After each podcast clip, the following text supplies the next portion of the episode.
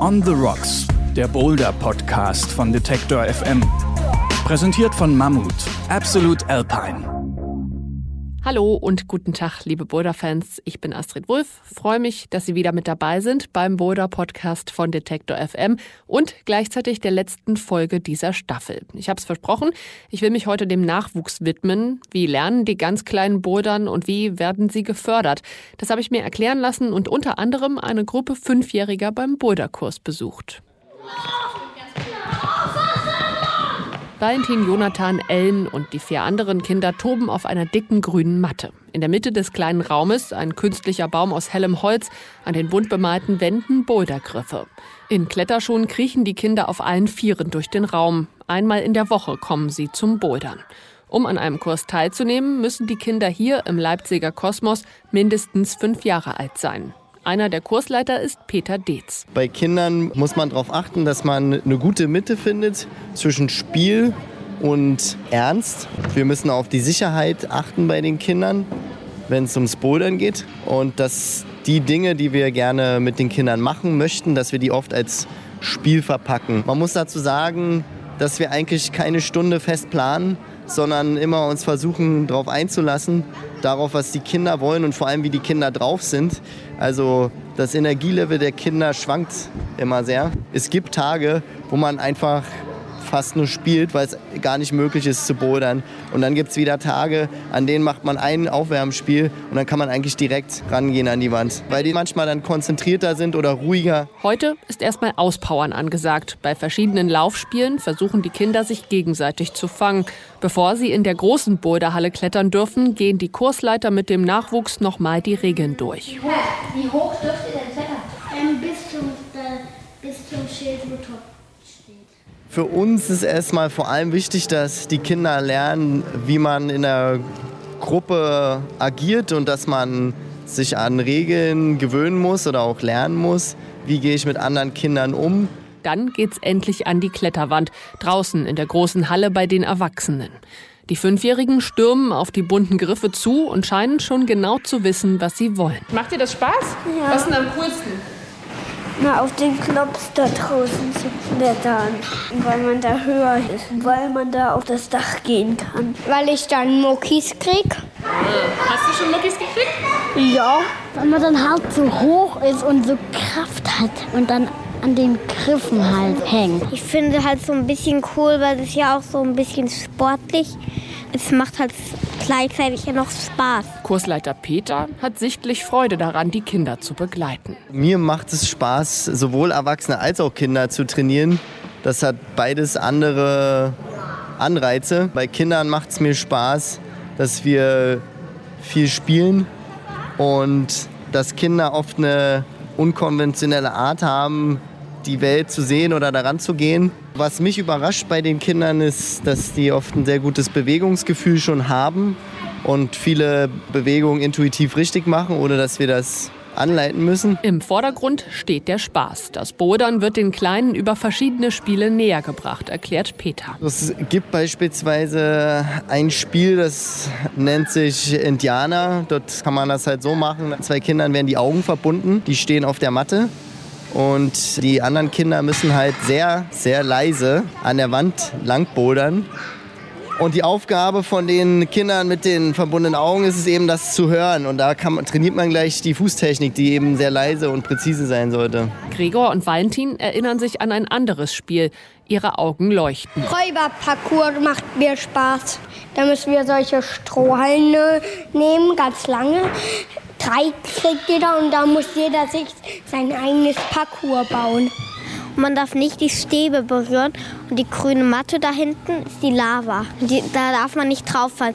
Wenn man drauf fällt, dann muss man nochmal von vorne anfangen. Das ist die grüne Lava. Während die beiden erzählen, versucht der kleine Jonathan gerade eine Route mit blauen Griffen zu erklimmen.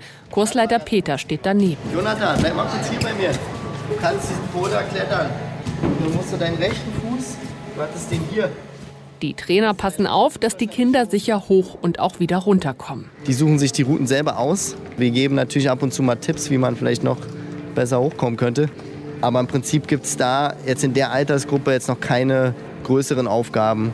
Es geht mehr um das Entdecken. Bei manchen der jungen Boulderer ist aber schon Talent zu erkennen, sagt Peter. Das kann man bei einigen Kindern dann sehr direkt sehen, dass die eben schneller Dinge begreifen und äh, auf jeden Fall auch schwieriger klettern als andere Kinder. Es gibt einfach Kinder, die haben Bewegungstalent. Was nicht unbedingt heißt, dass sie später dann noch weiter klettern werden, aber momentan haben sie da Vorteile. Und so ist manchmal auch mit sechs- oder siebenjährigen schon ein konzentriertes Training möglich. Bei sogenannten Kids Cups können auch die sechs- bis zwölfjährigen gegeneinander antreten. In spielerischen Situationen lernen sie, mit der Wettkampfatmosphäre umzugehen. Das ist wichtig, findet Matthias Keller. Er leitet beim Deutschen Alpenverein das Ressort Leistungssport und hat uns in Folge 9 bereits alles rund ums Thema Wettkampf erklärt. So Kids Cups, da gucken die Bundestrainer oder die Landestrainer schon mal nach Talenten. Also das ist so die erste offizielle Wettkampfklasse, wo man sich zeigen kann. Und wenn, wir, wenn da irgendjemand auffällt, dann sprechen wir die meistens gezielt an und versuchen die in die äh, Jugendkader von den Landesverbänden erstmal zu holen oder in irgendeine leistungssportliche Trainingsgruppe, wenn sie da nicht sowieso schon sind. Die Jugendförderung oder die Nachwuchsförderung ist essentiell. Also ohne die haben wir ja am Ende dann auch keine Top-Leute in den Erwachsenenklassen. Von daher ist das schon unser Hauptaugenmerk eigentlich in der Leistungssportförderung. Offizielle Wettkampfklassen gibt es ab 12. National und auch international können sich dann Jugendliche ab 14 Jahren miteinander messen. Die Besten haben dann eine Chance auf einen Platz in der Nationalmannschaft. Dafür müssen die Kinder nicht in Gebirgsnähe wohnen. Jeder größere Landesverband im DAV hat so einen Landeskader. Und das ist so die erste Anlaufstelle eigentlich für die Talente. Und über die Landeskader, die machen dann die Landesmeisterschaften, die Regionalmeisterschaften, dann die Nachwuchswettkämpfe in Deutschland, sehen unsere Bundestrainer eigentlich schon ziemlich gut, wer woher Talent hat. Und irgendwann werden sie dann in den Nationalkader berufen. Aber es muss jetzt keiner irgendwie im Jugendbereich in die alpennahen Gegenden ziehen, um da irgendwie gefördert zu werden. Also ganz im Gegenteil, wir haben sogar ziemlich gute Fördermöglichkeiten im Norden. Also Hannover, Hamburg ist so trotz der Alpenferne eigentlich ein ganz gutes Pflaster für Leistungssport. Das gibt es eigentlich jetzt wirklich in der ganzen Republik. Ja, das ist auch eine Schwierigkeit. Vielleicht wird ja auch einer aus dieser Bouldergruppe von Peter später mal Kletterprofi. Vielleicht haben die Fünfjährigen aber auch einfach nur Spaß an der Bewegung. Tschüss. Auch für mich ist jetzt der Punkt gekommen, Tschüss zu sagen. Ich hatte auf jeden Fall viel Spaß dabei, den Kleinen zuzuschauen. Und mit den Jüngsten endet erstmal diese Staffel unseres Boulder-Podcasts bei Detektor FM. Ich bin Astrid Wulff, freue mich, dass sie mich auf meine Ausflüge in die Welt des Boderns begleitet und im besten Fall auch etwas dazugelernt haben. Ich habe mir einiges genauer erklären lassen im vergangenen halben Jahr. Was ist die Boulder Bundesliga? Welche Unterschiede gibt es zwischen drinnen und draußen Bouldern? Wie laufen eigentlich so Wettkämpfe ab? Und wie kann Bouldern bei Depressionen helfen? Und ich habe auch gefragt, kann man sich selbst eine Halle bauen? Und ja, das ist durchaus mit viel Geduld und Energie möglich. Und ich durfte auch mit dem Profi Jan Heuer ausführlich über seinen Alltag und seine Ziele sprechen. Das war ziemlich interessant. Das alles gibt's natürlich auch nochmal zum Nachhören beim Podcast-Anbieter Ihrer Wahl oder sowieso auf detektor.fm slash serien slash bouldern. Dort gibt's dann auch weitere Infos und Bilder von den Gesprächspartnern zum Beispiel, wenn Sie mal interessiert, wie die so aussehen. Wenn Ihnen der Podcast gefallen hat oder wenn Sie Verbesserungsvorschläge haben, dann gern her damit. Sie erreichen uns unter kontakt.detektor.fm oder natürlich auch gern per Kommentar oder Bewertung bei Apple Podcasts, Spotify, Deezer und Co. Ja, wir schauen hier bei Detektor FM auf jeden Fall, ob wir eine zweite Staffel des Podcasts auf die Beine gestellt bekommen. Ich bedanke mich fürs Zuhören, wünsche allen weiterhin viel Spaß beim Bodern und auf jeden Fall eine gute Zeit. Tschüss. On the Rocks, der Boulder Podcast von Detektor FM. Präsentiert von Mammut, Absolute Alpine.